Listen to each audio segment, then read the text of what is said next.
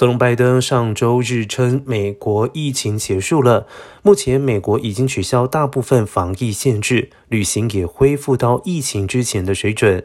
拜登说法反映美国社会现状。对此，台湾流行疫情指挥中心发言人庄仁祥表示，美国的疫情一直走在很前面。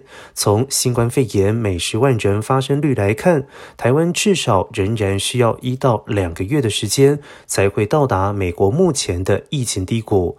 至于边境开放的相关措施，还在讨论当中。